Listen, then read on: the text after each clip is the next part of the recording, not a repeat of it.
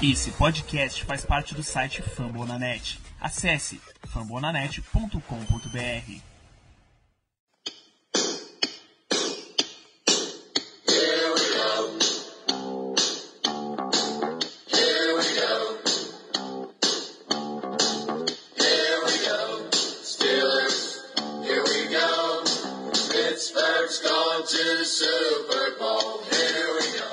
Muito bem, pessoal, estamos começando mais um Black Yellow Brasil Podcast, episódio 108 desse seu podcast, falando sobre o Pittsburgh Steelers para todo o Brasil, em fambonanet.com.br, no Spotify, no iTunes ou na sua cartinha indicando qual é o próximo jogador a ser draftado. Sou Danilo Batista, seu host nesse episódio, para fazer esse episódio especialíssimo do Black Yellow Brasil Podcast, eu tenho a presença de Germano Coutinho. Boa noite, Germano. Boa noite, Danilo. Boa noite, ouvintes. Finalmente chegou o grande dia da gente falar de draft com um assunto que eu sei que todos estão esperando, mas hoje eu apenas sou uma presença secundária no podcast, porque o show quem vai dar é o meu colega Paulo de Tarso. Então, Danilo, já chama o mestre, já chama o cara. Este homem que é a estrela do episódio de hoje, nosso guru de draft, Paulo de Tarso. Boa noite. Eu fico até lisonjeado, emocionado com essa introdução de vocês. Eu acho que eu não sou nada disso, eu sou um, um mero espectador interessado na arte, que é a arte de escolher jogadores advindos do college football. Mas vamos lá para falar mais um pouco do episódio. Esse episódio a gente deve abordar os prospectos de defesa e vamos falar um pouco das necessidades dessa nossa defesa, que são muitas, principalmente na defesa. Muito bem, como os rapazes já anunciaram, hoje a gente vai falar de draft. Eu acho que vocês estão esperando esse episódio desde dezembro do ano passado. Desde quando a gente perdeu aquele jogo pro Saints, vocês já estavam de olho no draft e nos prospectos. E hoje a gente vai começar com isso. Como o Paulo disse, a gente vai dividir em duas partes. Essa semana falamos dos prospectos de defesa, afinal é em cima disso que o Steelers tradicionalmente é construído, da defesa, e na semana que vem a gente volta para falar dos prospectos de ataque.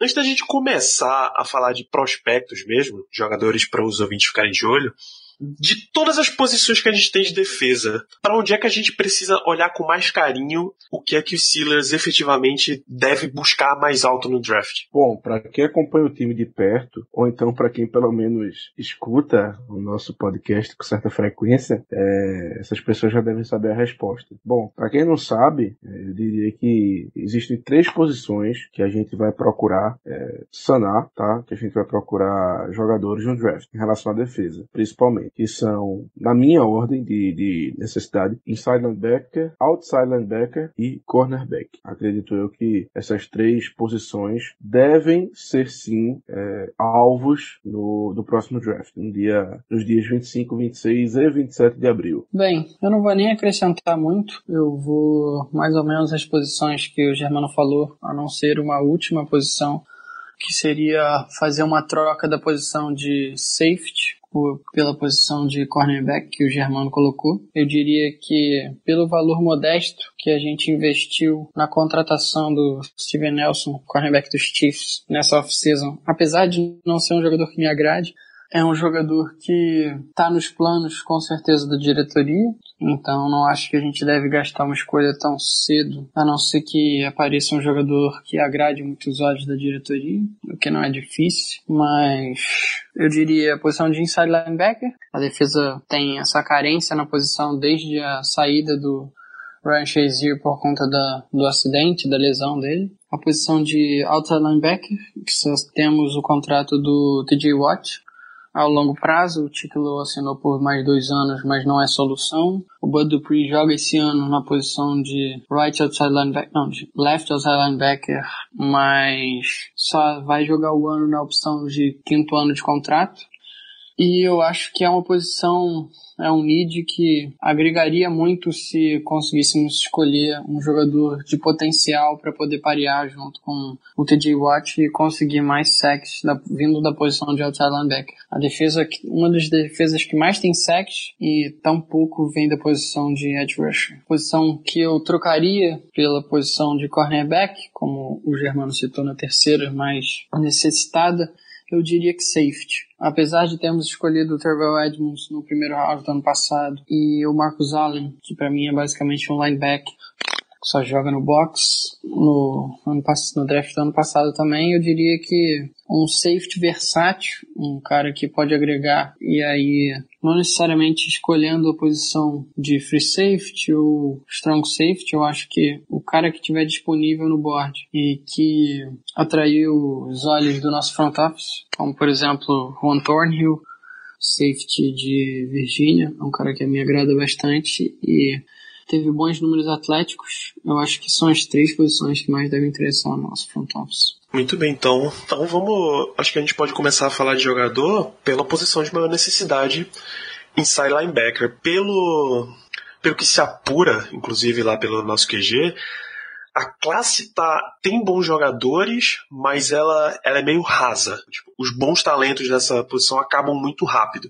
É, esse, é isso realmente que acontece? Quem são os, os grandes concorrentes desse, desse grupo de inside linebackers? Bem, na posição de inside linebacker, eu diria que o principal prospecto da classe e que com certeza atrai o nosso front office, vide nosso técnico, nosso treinador de linebackers, Jerry Oslowski, pedindo para fazer treinos após o Pro Day de LSU, é o linebacker Devin White. É um cara que até pouco tempo atrás, nem né, quatro anos, ele jogava como running back no high school. É um cara que fez a transição de running back para linebacker e, portanto, entende bastante mentalmente do jogo, de como é a penetração de gaps e o atleticismo dele permitiu, permitiu ele fazer essa transição. É um cara que não só pelo porte físico e estilo de jogo e essa semelhança, mas é um jogador que eu comparo ao Miles Jack, linebacker de, dos Jaguars, que há poucos anos atrás veio de,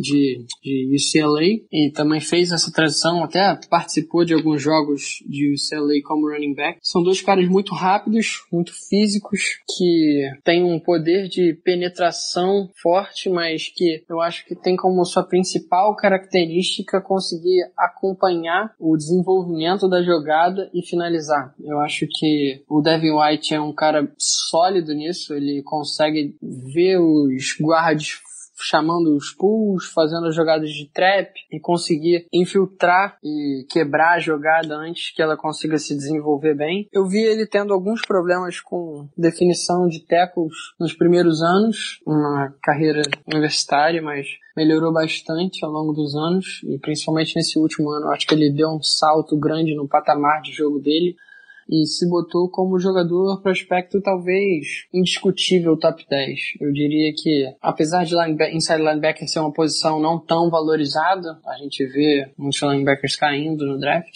eu acho que ele com certeza sai no top 10 e eu me arriscaria a dizer top 6, talvez top 8 no máximo. Eu assino embaixo do que o Paulo falou acerca do Devin White. É um jogador que acho que com certeza seria o nosso sonho na primeira rodada, sabe? Estilo De Castro em 2012, se eu não estou enganado. Será que isso pode acontecer com o White? Honestamente, acho que não. Eu acho bastante improvável ele passar do, do top 10, porque é uma classe fraca, tá? Tem alguns nomes no topo que são basicamente indiscutíveis, mas ultrapassados esses nomes, você não encontra mais muita gente que chegue na liga para ser titular de, de, primeira. Então, acho muito difícil ele passar do top 10. Se ele passar, é, se ele passar de Denver, que é o número 10, né? Eu não vejo ele passando nem de Cincinnati e nem de Green Bay. Então, é, se a gente não fizer um trade-up para o top 10, ali para pique número 8, número 9, eu acho que podemos já tirar o nosso cavalinho da chuva quanto à possibilidade de escolhermos o Devin White. Bom, seguindo com alguns prospectos, eu vou citar dois nomes que me agradam, tá? Primeiramente é outro Devin, só que dessa vez é o Devin Bush, um inside linebacker de Michigan. O Devin Bush é basicamente tido como o número 2 da classe nessa, nesse draft. É um jogador que é, é um jogador extremamente instintivo, é um jogador extremamente rápido, porém que existiam algumas, alguns questionamentos digamos assim, quanto ao seu tamanho. Porém, depois do combate e do Pro Day, eu acredito que esse tipo de questionamento basicamente sumiu, tendo em vista que o, o Devin Bush é apenas poucos centímetros menor que o Devin White e todas as suas medições, tamanho de braço, tamanho de mão, enfim, todos esse, esse tipo, toda, todo esse tipo de numeração que os scouts procuram observar nos jogadores é, saíram em números bons para a posição de inside linebacker. Então, ele é um cara que está logo atrás do Devin White, é o, é, é o consensus number two pick de inside linebacker, como eu falei, em uma classe fraca. Idealmente, a nossa pick seria o Devin White. Porém, sendo um pouco mais realista, o jogador que tem mais chances de chegar no número 20, que a gente queira, e que mudaria nossa defesa basicamente, seria justamente o Devin Bush. É um cara que ainda assim tem alguns problemas, que pode apresentar alguns problemas, na verdade, dentro de campo. Ele pode ter problemas com questões de bloqueio no segundo nível, quando algum jogador da linha ofensiva consegue ultrapassar é o primeiro nível da defesa, que é justamente a linha defensiva. Então, é, por ele ser um jogador um pouco menor do que estamos acostumados para a posição, ele pode apresentar alguns problemas. Só que é, os negativos são muito menores em relação aos pontos positivos dele. Então, fiquem de olho aí no Devin Bush, que é um jogador que eu gosto bastante. E falando também em jogador que eu gosto bastante, eu diria, eu citaria, na verdade, o quem, na minha opinião, é o inside linebacker número 3 da classe, que é o Mac Wilson de Alabama. O Mac Wilson, ele não é tão atlético feito os dois nomes anteriores que a gente citou, os dois Devins. Ele chega para o draft, não diria que cru, não é isso que eu tô querendo dizer, mas ele não tá tão pronto feito os outros. É um cara que veio de Alabama, ou seja, da, da, da equipe do Nick Saban. É, o próprio Nick Saban falou que ele deveria ter voltado para o college, que ele deveria ficar mais um ano para aperfeiçoar o seu jogo antes de ir para a NFL, mas ele escolheu sair mais cedo. Ele é um cara que ele é bom na cobertura, tá? Ele é um cara que em Alabama, ele basicamente se especializou na cobertura. É, ele tem alguns problemas no, no, jogo terrestre, ele não é tão instintivo, feito os nomes que a gente já citou. Então, assim, é, entre os dois devs e ele, na minha opinião, existe uma lacuna um pouco grande em questão de, de potencial, em questão de, de desempenho que ele pode ter logo na primeira temporada. O número do, do Pro Day dele, já que ele basicamente não fez nada no Combine, os números não foram muito bons. Ele correu o Ford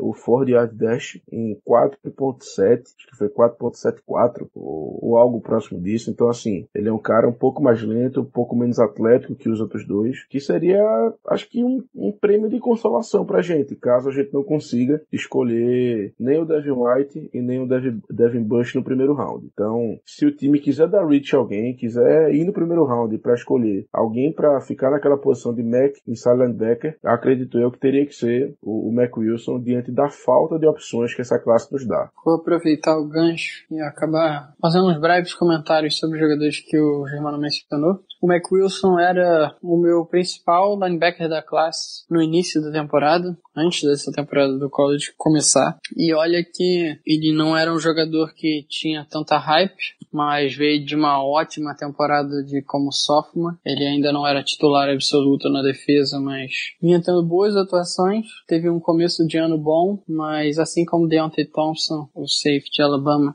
teve um último mês péssimo e acabou, eu não diria que regredindo, mas dando certo impacto no seu draft stock. Ele não participou dos testes atléticos do Combine, mas participou no Pro Day e não foi bem, diferentemente dos dois Devins que foram excepcionais.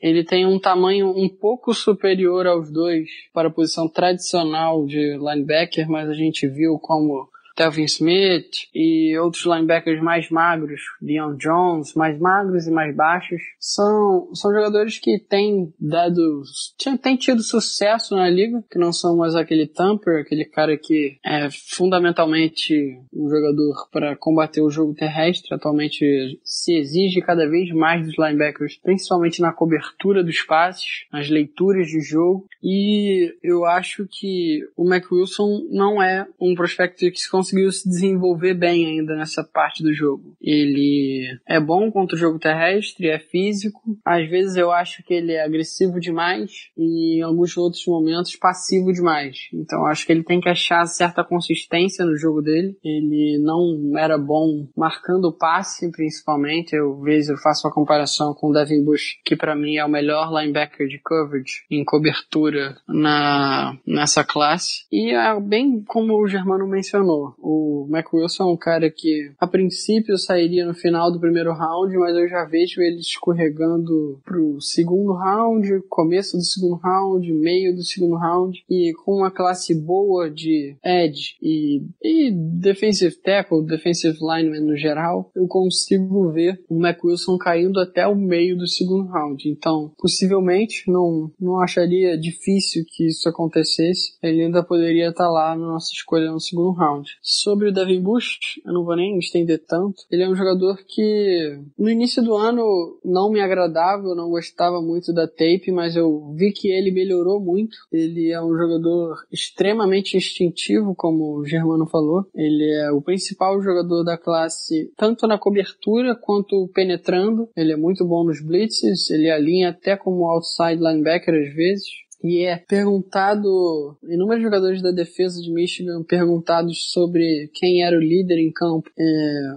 eles responderam o Bush, é um aspecto muito importante, principalmente na posição de linebacker, em que a gente sentiu a ausência desse cara comunicador em campo quando o Shazier se machucou. É um jogador que me agrada bastante e que eu posso ver saindo desde o top 10 até a nossa escolha na 20. Acho que possivelmente ele fez um, um bom um bom trabalho para ele, um bom processo pré-draft nesse combine e pode arrematar mais milhões, mais dinheiro, conseguindo sair cada vez mais cedo no draft, principalmente dependendo de onde o Devin White será draftado. Eu acho que nessa classe vai ser muito bem determinado pelo primeiro que sair. Assim que o primeiro sair, vai ocorrer uma corrida para ver quem vai conseguir o outro Devin. E depois disso tem um gap bem considerável até o Mac Wilson e acho que um gap ainda mais considerável para os outros linebackers. Eu não vou nem mencionar diretamente um jogador, vou fazer um apanhado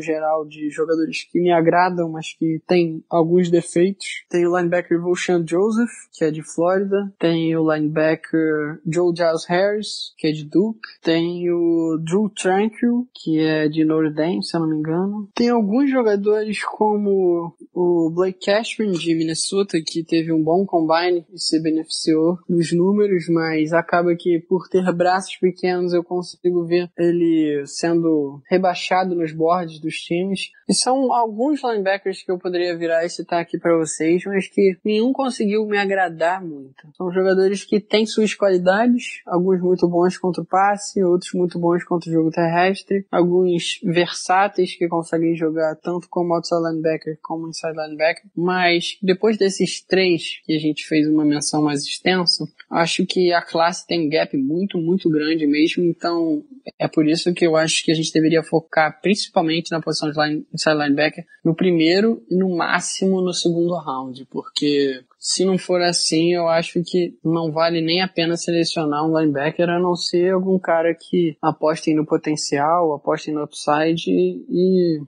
que agrade muito o nosso front office e nossos treinadores. É como o Paulo falou, essa classe de Silent Backer, ela não é muito funda. Então, ultrapassados os dois primeiros rounds, a gente achar alguém para ser titular imediato é muito, mas muito difícil. Então, há uma grande possibilidade, já me adiantando um pouco no programa, da gente talvez, talvez não, há uma grande possibilidade da gente fazer algum tipo de graçola no primeiro dia. A gente tem 10 escolhas nesse, nesse draft. E é mais do que o normal, normalmente são 7. Então, já foram feitos comentários do já foram veiculados comentários do, do Kevin Colbert acerca disso, de que sim, os Steelers poderiam estar interessados em fazer trocas, trade up, trade down, coisa que não é muito comum, mas que diante dessa situação de Silent Becker, da classe não ser tão boa, não ser tão funda, e principalmente diante da nossa gritante necessidade de um Silent Becker que seja bom na cobertura, eu não me surpreenderia da gente fazer um trade up por qualquer um dos Devils. Curioso. Vamos continuar nessa segunda linha de defesa. Passar para outside linebacker, ainda é uma need interessante dos Steelers e que eu prevejo que a gente vai endereçar razoavelmente cedo. Que, é que vocês têm de prospecto para apresentar pra gente? Então vamos lá, posição de outside linebacker, o legítimo linebacker de 3-4, o cara que vai atrás do quarterback e faz a marcação do edge para conter o jogo terrestre. Eu acho que a classe, essa classe é mais focada principalmente nos defensive ends de 4-3. Eu consigo ver mais jogadores encaixando na defesa 4-3 do que na 3-4. Tem alguns jogadores que têm versatilidade suficiente para jogar nas duas, tanto com a mão no chão quanto em pé, e principalmente porque a gente não vê mais defesas tradicionalmente jogando em base defense. A gente vê muito dime, a gente vê muito subpackets no geral. Então a gente pode ver que jogadores quase nunca permanecem jogando exclusivamente nessa posição, mas ainda existe essa nomenclatura para poder ser uma nomenclatura mais didática para o torcedor e para o fã do jogo no geral. Eu diria que o meu principal prospecto da classe e que agrada muito, a não ser o Nick Bolsa, que eu vou poupar comentários, porque para mim é o melhor jogador da classe, é o edge rusher Brian Burns, de Florida State. É um cara que me agrada muito, não apenas pelo aspecto físico e pelo tamanho que tem ideal para posição. É um cara que é muito técnico no jogo, ele tem uma variedade muito grande, um arsenal muito grande de movimentos para ir atrás do quarterback. É um cara que é muito novo, tem apenas 20 anos, ele tem nascido no mesmo dia que eu, 23 de abril de 1998. Eu paro e penso que Brian Burns é um monstro. Ele é um cara que foi recruta cinco estrelas, vindo do high school, e conseguiu se desenvolver muito bem. Ele tem um frame ainda um pouco vazio, eu diria. É um cara bem magro, que é bem alto, mas é bem magro, então tem potencial ainda para encher mais isso. Ele deve ter jogado uns 220, 225 libras no college e deu uma crescida para conseguir peso e atingir as metas das, das equipes no combine e mesmo assim manteve a velocidade, manteve explosão. A gente viu que ele teve uma ótima corrida de 40 jardas, uma boa tenure split, que é o que realmente importa para a posição de edge rusher. Foi bem no tricone, é, teve bons saltos, se eu não me engano. Vou até confirmar isso, mas eu, pelo que eu me lembro, ele teve bons saltos. E é um cara que me agrada principalmente por esse aspecto técnico. Ele, além de, do atleticismo, é raro você ver um jogador que é júnior, que não cumpriu seus quatro anos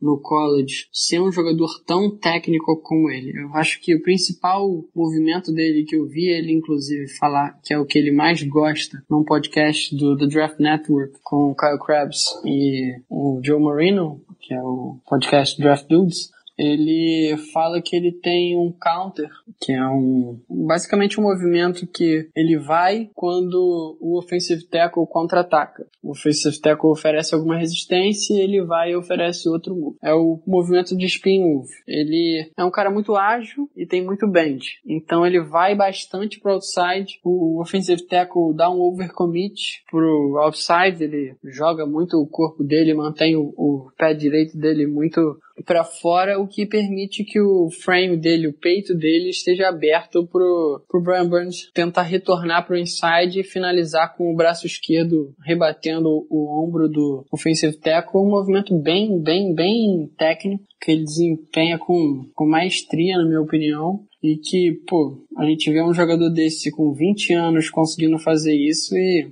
só aumenta as esperanças do que pode vir. Eu conferi aqui o Tricon Drill dele, ele atingiu as médias, ele chegou na média dos 7.1 segundos, que a gente vê que 7 segundos é a média que se procura. Teve um ótimo broad jump de 129 jardas e um vertical jump acima da média de 36, 36 129 polegadas no broad jump e 36 polegadas no vertical jump. Além do Brian Burns, eu diria para vocês que o meu principal prospecto na área que pode chegar até os Steelers é o Josh. Não, se bem que o Josh Allen não deve chegar até a gente e é o segundo principal prospecto da maioria das pessoas é um cara que evoluiu bastante, eu vou aproveitar para falar logo dele, então. É um prospecto que evoluiu bastante nesse último ano de college. Eu acho que ninguém se beneficiou tanto em voltar para o ano de senior como o Josh Allen se beneficiou. Como eu mencionei, é um jogador que tem flexibilidade para jogar tanto na 3-4 quanto na 4-3. E eu acho que serviria principalmente na posição de outside linebacker na 3-4, porque tem versatilidade suficiente para jogar, inclusive caindo na cobertura. Ele também é um jogador muito técnico, mas principalmente um jogador físico. Acho que diferentemente do Brian Burns, que é um cara mais atlético e mais técnico na, em como usa, utiliza o seu movimento, o Josh Allen não é tão beneficiado pelo seu tamanho, tem um tamanho bom para posição, mas não excepcional como o Burns. É um cara que se aproveita do, de,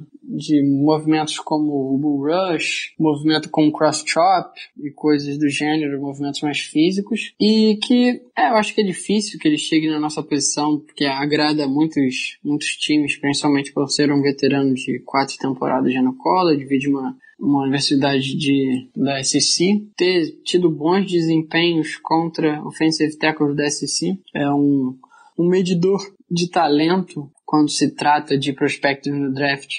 A gente sempre olha, eu principalmente sempre olho quais foram os jogos, contra quem esse prospecto está jogando hoje, contra quem ele vai jogar na temporada e eu marco no meu calendário quais são os jogos que eu quero assistir, quais são os jogos que o jogador pode ter feito para evoluir e são são meio que jogos que você deixa marcados com uma estrela, que valem, valem mais na sua avaliação, pelo menos na minha, contam mais do que jogos normais. Você acaba acompanhando o, a evolução do jogador na temporada. Eu costumo assistir dois jogos do jogador antes dele estar tá no, na última temporada dele no college e nos principais prospectos eu assisto uns 5, 6, 6 tapes quando eu consigo achar disponível do jogador. E você vê que foi nítido a evolução dele. Ele ele já começa o ano com bons números e fecha o ano fecha o ano firme. Mas eu não vou nem me estender muito para falar do Josh Allen porque, como eu já mencionei anteriormente, ele não deve estar disponível na nossa escolha. Eu só vou falar de mais dois ou três jogadores, talvez dê uma pausa para deixar o Germano falar um pouquinho, mas vou falar um pouquinho do Cleveland Farrell ou Furrow, como ele prefere ser chamado,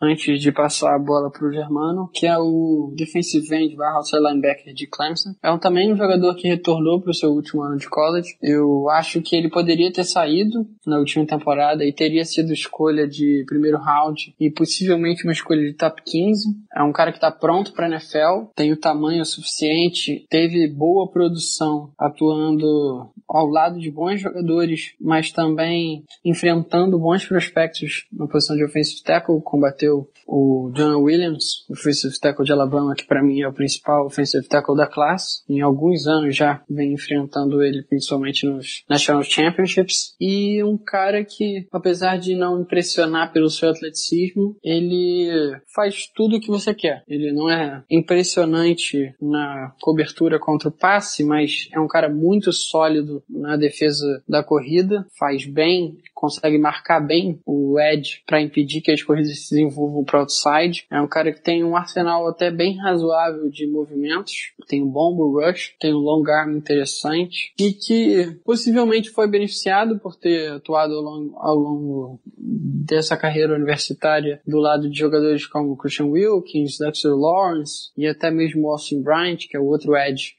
que está oposto ao Colin Farrell. Eu acho que o Austin Bryant se beneficiou, inclusive, ainda mais do que o Farrell por jogar ao lado desses jogadores. Teve uma produção que acho que até mente um pouco do jogador que ele é. O Farrell é um cara que, apesar de ter tido essa ótima carreira universitária, pode acabar caindo. Acabar caindo foi péssimo, né? Mas pode acabar terminando no, no final, o meio do, do board no primeiro round. Ele é um cara que agrada principalmente a, a diretoria de Carolina, dos Panthers. Já vi o nome dele ligado aos Panthers algumas vezes e não cheguei a ver nenhuma menção muito espetacular ou algum jantar ou alguma coisa do gênero. Se me corrijam se vocês souberem de alguma coisa relacionada aos Steelers e o Cleveland Farrell, mas eu não vi nada gritante sendo botado à tona. Mas eu acho que é um nome que agrada e que, se tiver disponível na nossa escolha, é possível de ser escolha. Bom, além desses nomes que o Paulo falou, todos os nomes de primeiro round, existem alguns outros jogadores que, na hipótese da gente ir de inside linebacker, que podem acabar pintando no segundo ou até mesmo no nosso terceiro round. Para o segundo round, eu tenho alguns nomes que eu considero como interessantes, tá? Não são do nível dos jogadores que o Paulo citou, porque a, a trinca ali do, do, do Bouza, do Burns e do Josh Allen é de outro nível, tá? Então, eu vou dizer alguns nomes que eu acho que podem chegar e que a gente pode acabar escolhendo. Bom, primeiro, um draft crush do Ricardo, que é o Chase Winovich, de Michigan. É um cara que tem aproximadamente 1,90 de altura, mais ou menos uns 114 quilos nessa média. É um cara que, assim, não é extremamente atlético, é um cara que tem certas limitações nesse sentido, que tem algumas dificuldades de, de mover os quadris, tá? É, o arsenal de, de pass rush dele não é tão bom assim também, mas é um cara high character, é um cara que o motor simplesmente não apaga, é, tem um bom uso das mãos, apesar de tudo, então, é, assim, tá no radar com certeza, tá no radar com certeza. Tanto o Tomlin como o Kevin Colbert foram no Pro Day de Michigan, tá? Claro que muito provavelmente para ver o Devin Bush e com certeza viram muita coisa também do, do. Então, um nome aí que talvez no segundo round possa pintar, eu tenho certeza que o Ricardo adoraria. Vamos lá então, eu vou terminar agora a classe de outside linebacker. Não, não terminar, não abordando todos os nomes, mas falando dos principais prospectos para primeiro e segundo dia, mencionando um jogador que teve uma ascensão meteórica, principalmente depois do Senior Bowl e depois do Combine, que é o Montez Sweat, o pass rusher de Mississippi State. Ele não teve uma carreira fantástica como Bulldog, ele teve números razoáveis, razoáveis na carreira, mas demonstrou um atleticismo bem interessante já no já no Senior Bowl, onde ele vinha derrotando os, a maioria dos offensive tackles nas disputas um contra um. Teve um bom jogo no Senior Bowl, mas o que ele mais impressionou foi no Combine. Ele chegou com peso de 260 libras, medindo 6'6", que é um tamanho bem, bem considerável, ótimo, principalmente para a posição de pass rusher, e correu 4.41, 4.41 segundos nos 40 jardas,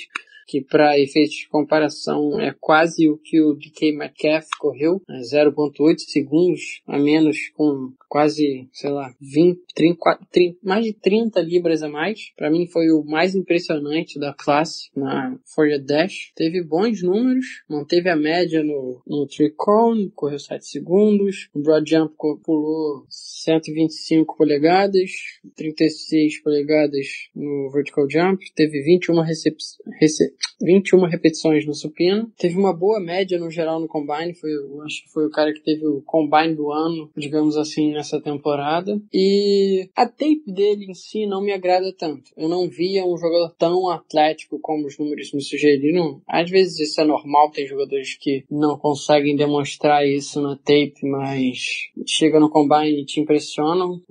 Teve o safety Joe Miss, Zedrick Woods, que teve a foi o dash mais rápido do ano. Acho que foi 4.28, 29 segundos, alguma coisa assim. Que eu acho que eram uns, uns safes mais lentos que eu via na tape. Eu não gostei da tape dele, eu acabei assistindo ele porque tava procurando tape de outros jogadores e aí assisti uns dois ou três jogos, não gostava do tape dele, não achava ele um jogador instintivo, não achava um jogador rápido e pum, foi lá 4.29 segundos nos 40 jardas. Então é meio que um jogo difícil de adivinhação. Mas o Sweat é um cara que subiu muito nos boards, é um cara que era cotado para o segundo round antes desse processo pré-draft engatar. E agora ele é cotado no top 10, às vezes até na sexta escolha saindo para os Giants. Ele foi diagnosticado com uma condição de coração, não sei se todos os ouvintes sabem, semelhante à condição do Morris Hurst, que foi era o defensive tackle de Michigan, que foi draftado pelos Raiders no ano passado no quinto round. Era um cara que eu gostava muito, era talento de primeira rodada. E acabou sendo um steal pros Raiders saindo no quinto round. Mas diferentemente do Sweat, era uma condição que ninguém aparentemente tinha conhecimento ainda. E no caso do Sweat, a maioria das equipes já sabia, já tinha feito esse diagnóstico. E ele foi liberado para participar tanto do Combine quanto do Senior Bowl. O Hurst, diferentemente, não pôde participar do Combine, foi mandado de volta para casa. Então, é só um aspecto de quando ter o Combine, os Medical Rechecks, para os jogadores voltarem lá, cada time vai ter que fazer a sua, a sua due diligence, ir atrás dos exames, conversar os médicos, ver o que que, o que, que é verdade, o que, que não é verdade, porque a gente vê muito nesse processo pré-draft essa fumaça, esse jogo de ideias, esse jogo de adivinhação, e é o pessoal, eu, eu sugiro até dizer que eu vejo como possibilidade alguns dos times que estavam depois do top 10 terem vazado essa informação com a intenção de ver o Sweat caindo. Eu não acho isso difícil, acho que é uma prática antiética, inclusive é, ilícito, tanto no Brasil quanto nos Estados Unidos, divulgar informações confidenciais, que são dados sensíveis de pacientes, mas a gente vê que na NFL isso acontece reiteradamente e nada acontece com os jogadores. Eu vi alguns anos atrás o Jason Pierre-Paul, o defensive end atualmente dos Bucks, mas que atuava nos Giants, processar o Adam Schefter por ter divulgado a foto do acidente dele de, no 5 de julho, quando ele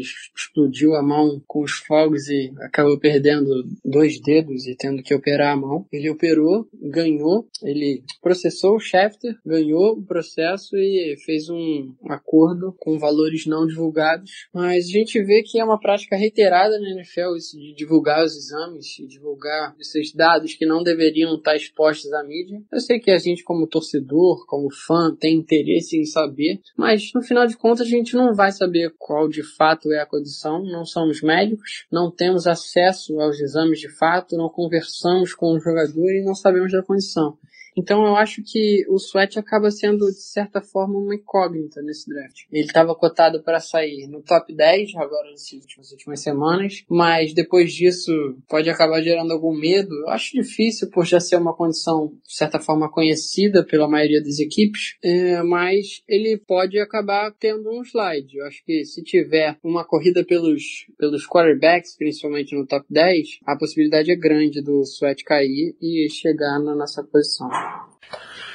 Maravilha. O que a gente tem mais de necessidade apontada, ela foi meio diminuída, como eles já mencionaram, com a contratação de Steven Nelson, mas é corner. Vocês imaginam que o Steelers vá alto num corner nesse draft? Quando eu digo alto, é dia 1, dia 2? Se a gente acha que eles vão ou se a gente. É, se vocês acham. É, acho que é a pergunta dupla. Pronto. Bom, é, respondendo então a pergunta dupla. Hum, não sei. E... Porra, mano. Muito bem. Não, não, mas falando sério, deixa eu explicar o porquê eu, eu respondi assim. É, se eu acho que, que o time vai de cornerback no primeiro dia, ou enfim, no segundo round, eu digo que não sei porque tá muito, tá muito imprevisível. É como a gente vem dizendo. É, a nossa principal need é inside linebacker, isso é fato. Então, o mais provável é que a gente vá de inside linebacker no primeiro round. Porém, em contrapartida, os dois principais nomes provavelmente vão sair antes da escolha número 20. Ou pelo menos existe uma grande possibilidade disso acontecer. Então, é possível que a gente na escolha número 20 não tenha nenhum silent backer disponível, que a gente julgue valioso, entre aspas, o suficiente para aquela escolha, e que também não exista nenhum tipo de outside linebacker também disponível dos mesmos moldes. Ninguém que a gente diga que é um cara é, com um valor adequado para a escolha número 20. Então, diante disso, é possível sim que a gente vá de cornerback por uma questão puramente de valor da escolha. Pode, pode um nome ali que seria, seria compreensível a gente escolher naquela rodada, que teria um valor de primeira rodada, um valor de escolha número 20, e que talvez não fosse a nossa primeira ou até mesmo segunda opção por questão de necessidade da equipe. Por isso que eu respondo que eu não sei. E quanto à segunda pergunta, sobre se eu acho que, o, que a equipe deveria ir de cornerback, eu vou mudar, na verdade, minha resposta, eu tava brincando. É, eu acho que não, que nós não deveríamos ir de, de cornerback no primeiro dia ou no segundo round, porque não há necessidade tão grande depois da contratação do Steven Nelson. A gente tem o Joe Hayden aí como cornerback número 1, um, temos agora o Nelson provavelmente como cornerback número 2, temos o Mike Hilton como slot, apesar da questão contratual, né, que a gente até pode citar rapidamente depois, que está acontecendo. Então, a escolha de um cornerback no primeiro round, na minha opinião, seria é, só, apenas ocorreria em último caso. Por tudo que eu falei e também principalmente pelo fato de que esse coaching staff não consegue achar cornerback bom no começo do draft. Ou melhor, no draft inteiro, né? É muito raro eles conseguirem achar um cara bom. Então, eu não escolheria se eu fosse os Steelers. Eu vou aproveitar o gancho e vou na ordem contrária das perguntas. Eu diria que também não, não acho que deveríamos ir atrás de um cornerback, principalmente por conta da contratação do Steven Nelson e ter designado uma boa quantia de dinheiro, como eu mencionei no começo do episódio, a essa posição de cornerback. Já temos um investimento de Hayden, que apesar de ser um cara velho, ainda é o nosso cornerback número um. Imagino eu que o Steven Nelson vem para ser o cornerback número 2. Como o Germano bem mencionou, temos o Mike Hilton ainda para a posição de slot. Tem a questão do impasse contratual com ele, ele disse que não vai assinar a tender, mas eu acho que eles conseguem renovar com ele por um valor razoável, sem grandes preocupações. Acho que é aquela questão de surgiu um jogador que sobrou, surgiu um jogador que o front office é apaixonado, o que é um grande perigo, porque eles conseguem se apaixonar por jogadores terríveis. Dedo podre da porra. É, a qualidade que a qualidade o que o é pau mesmo. qualidade que o Kevin Colbert tem para escolher e até desenvolver, aí não tão responsável pelo Kevin Colbert, mas o coaching staff no geral tem de desenvolver wide receivers, é o contrário do Colbert escolher cornerbacks, defensive backs no geral, e desenvolver esses talentos. A gente viu que nos últimos anos foram, não diria que todas péssimas escolhas, mas escolhas questionáveis no mínimo, e nem todos, quase nenhum dos jogadores se firmou na posição. E respondendo à primeira pergunta, se iremos escolher um cornerback no primeiro round, eu também acho que é muito difícil saber, principalmente agora no, no momento. Eu sei, vocês vão virar e pensar assim, ah, só falta um mês pro draft. Um mês é período para rolar muita coisa. Em um mês ainda vão acontecer muitas trades, eu aposto pelo menos muito por conta dos, dos quarterbacks. Eu acho que no dia do draft devem acontecer mais trades. E eu só vejo as que a equipe selecionando um cornerback no primeiro round, se fosse pensar num cenário razoável, num cenário racional, na possibilidade do Greedy Williams, o cornerback de LSU, cair no nosso colo na 20. Eu acho que é a única possibilidade da equipe ir atrás de um cornerback no primeiro round. Eu consigo ver nos meus pesadelos eles selecionando algum daqueles cornerbacks gigantescos de Kentucky, um Lonnie Johnson, Derek Beatty, algum desses caras que só tem, só tem tamanho, não sabe fazer mais nada, e é aquela eterna promessa, lá Ari Burns, diria também, colocaria nesse, nesse hall de atletas o Amani Oruwari, que é o cornerback de Penn State, eu não, nem falei o nome dele errado, não. O nome dele é bem estranho mesmo. Não sei se vocês conseguem pronunciar melhor que eu. Mas é basicamente isso. É Orawari. Eu vim pesquisar aqui se alguém sabe como é que pronuncia o nome desse belíssimo rapaz de Penn State. Mas escreve O-R-U-W-A-R-I-Y-E. Tem. Viu? Não fui tão longe. Só faltou um. Tem. Peraí, tem uma matéria de Penn State da universi... no Facebook da universidade, peraí. Eles não conseguem. É provavelmente Owawe. Como é que é, Danilo? Como é que é? Peraí. Pô, tem que botar em tela cheia pra conseguir ler. Você que é poliglota, você que tem uma pronúncia diferenciada, eu gostaria que você repetisse o nome do rapaz. Umoniwarie. Amani Umonarie. É por aí. Nossa. É, Eu vou, eu vou deixar um link para os ouvintes. Exatamente esse vídeo do, de Penn State ensinando a pronunciar o nome do rapaz. Mas vamos por Amani. Eles gostam dele? Qual é o, qual é o caso com o nome complicado? Bem, como mencionei, é um jogador que é bastante atlético. Ele tem até certos bons skills, que é o que atualmente a gente mais precisa na nossa defesa. Mas é um cara que eu não gostaria que viesse na primeira rodada. Talvez na segunda rodada interessasse, mas é um cara que eu vejo que pode atrair algumas equipes no final do primeiro round, principalmente. E é aquele cara bem cru, aos moldes Ari Burns e jogadores semelhantes. Ele tem potencial para ser um bom jogador, mas atualmente ainda é um jogador que tem um, um piso muito baixo e um teto talvez alto. Eu acho meio complicado de se procurar cornerbacks dessa, seguindo essa receita que o Kevin Colbert tem seguido nos últimos anos e tem desagradado e não dado resultado. Sim, eu concordo com você, Paulo. É, a classe de, de cornerbacks ela não é tão boa. Tem alguns nomes interessantes, não vou mentir, mas eu também acho que o único cornerback que eu aceitaria no primeiro round seria o, o Greedy Williams, independente de quem estivesse. Independente não, se tiver um dos devs lá, tem que ser, tem que ser um deles. Mas se os dois não tiverem, eu aceitaria tranquilamente o Greedy Williams, que é um cara com pedigree, cara que veio de LSU, né? Que é basicamente a DBU.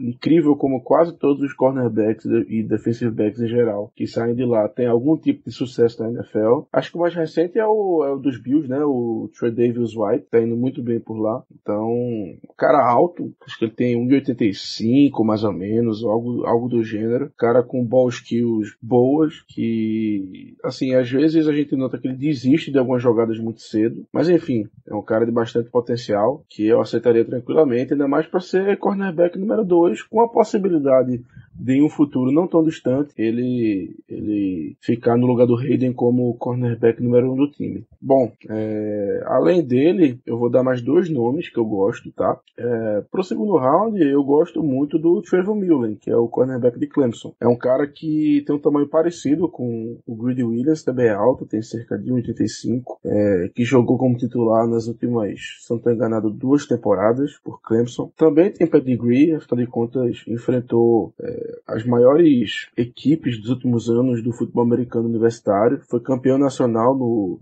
no ano passado por Clemson. Então é um cara que chega tarimbado para a NFL. É, em contrapartida, é, ele é um cara que não tem, que assim, eu, eu pelo menos não vejo é, muito upside nele, é, de, em questão de, de skills, de interceptação, da produção dele nesse aspecto do jogo. Mas para mim é um cara extremamente sólido.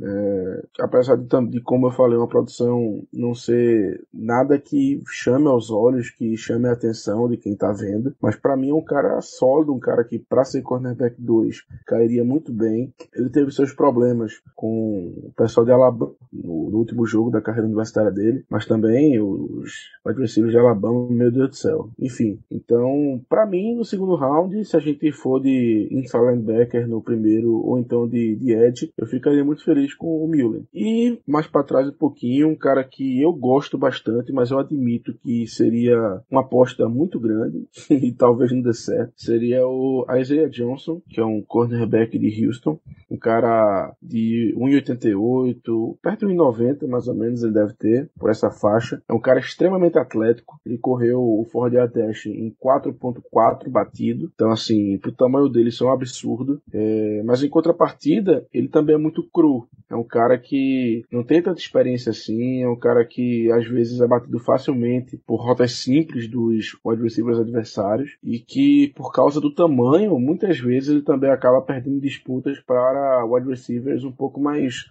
ágeis. Não digo nem rápido, eu digo mais ágeis mesmo. Então, esse cara ali no final do terceiro round, na pique, acho que nessa pique 88, se não estou enganado. Ali 88, talvez até no quarto round mesmo, se ele chegar, eu acho que seria também uma boa aposta. Mas, é, de novo, eu não espero que a gente vá de cornerback no primeiro round e só vejo realmente essa possibilidade se um dos inside linebackers não estiver mais disponível. Então, para terminar essa nossa lista de, de necessidades, faltou a gente falar de safety por mais que a gente tenha nossos teóricos dois titulares garantidos, com Terrell Edmonds e com Sean Davis, provavelmente a gente vai atrás de mais um safety nesse draft.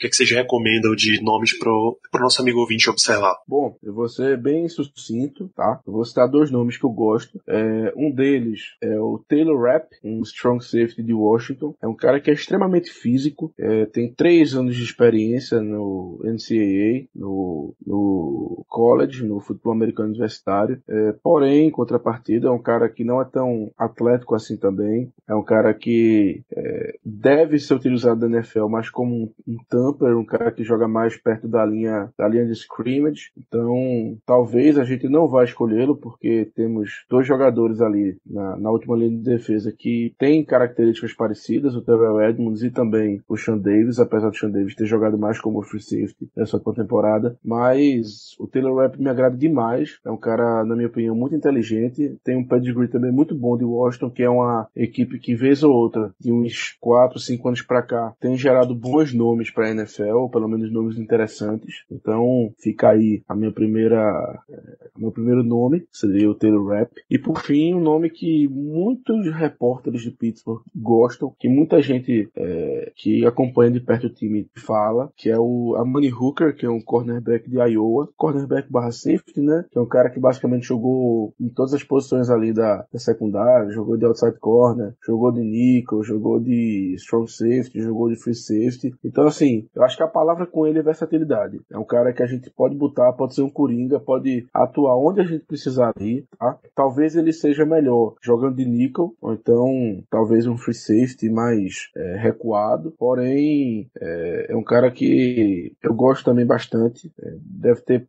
pelo que eu lembro, ele tem 1,80 ou algo próximo disso, e tem um número que me chama muita atenção, é que ele teve 15 interceptações na carreira universitária, um número um pouco alto, mesmo para cornerbacks. Então, se a gente ficar nessa toada da equipe está procurando jogadores com ball skills, com, é, com produção nessa área do jogo, talvez eles estejam um pouco de olho no Amani Hooker. Mas enfim, fica aí meus dois nomes para safety. E... e você, Paulo, o que, é que você acha? Eu já sei de um que também eu gosto bastante, que é o, o Thor Hill. Eu vou começar falando dele, porque é um cara que eu gosto bastante. Gostava muito da tape dele em Virgínia. E é um cara que impressionou a todo mundo no combine. Ele pulou 44 polegadas no salto vertical, foi a melhor marca nesse ano e, se eu não me engano, a segunda melhor marca na história do, do evento. Ele correu 4.42 segundos, foi a segunda melhor marca na Foyer Dash entre os defensive backs. Teve 21,